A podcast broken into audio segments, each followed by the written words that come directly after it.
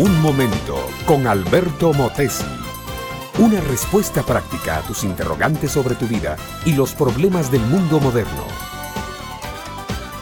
La visita a los enfermos es una de las costumbres sociales más estimadas por nuestro pueblo.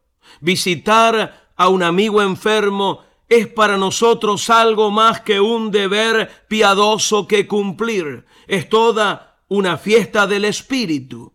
El placer de exteriorizar al amigo nuestra preocupación y también muchas veces el de exhibir nuestra buena salud y lozanía en contraste con la enfermedad del amigo.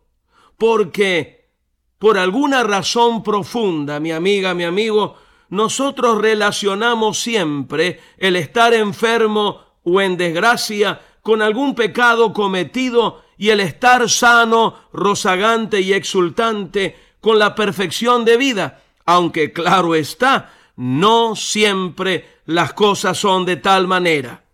Pero ya en el tiempo bíblico, la gente pensaba así de los amigos enfermos. Veamos si no el Salmo número 41.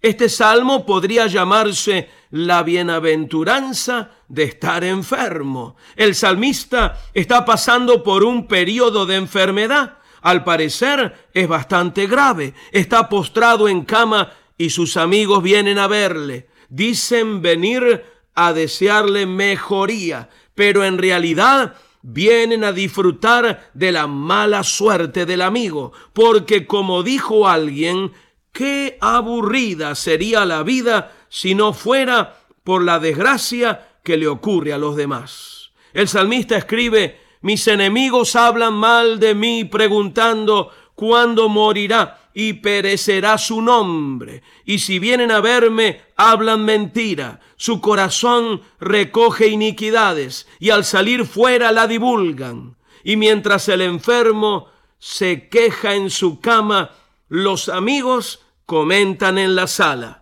Dice el verso 7, reunidos murmuran contra mí todos los que me aborrecen, contra mí piensan mal diciendo, pestilencia se ha apoderado de él, y el que cayó en cama no volverá a levantarse.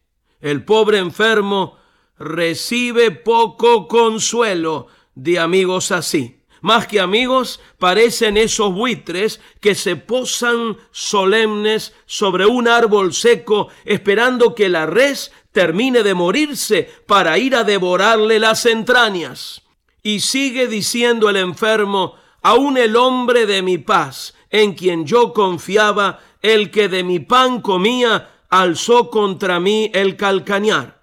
Lo notable, mi amable oyente, es que este versículo del Salmo 41 es luego aplicado a Judas, el apóstol traidor que vendió al Señor por 30 piezas de plata, probando con eso que es un salmo mesiánico, o sea, aplicable a Jesucristo.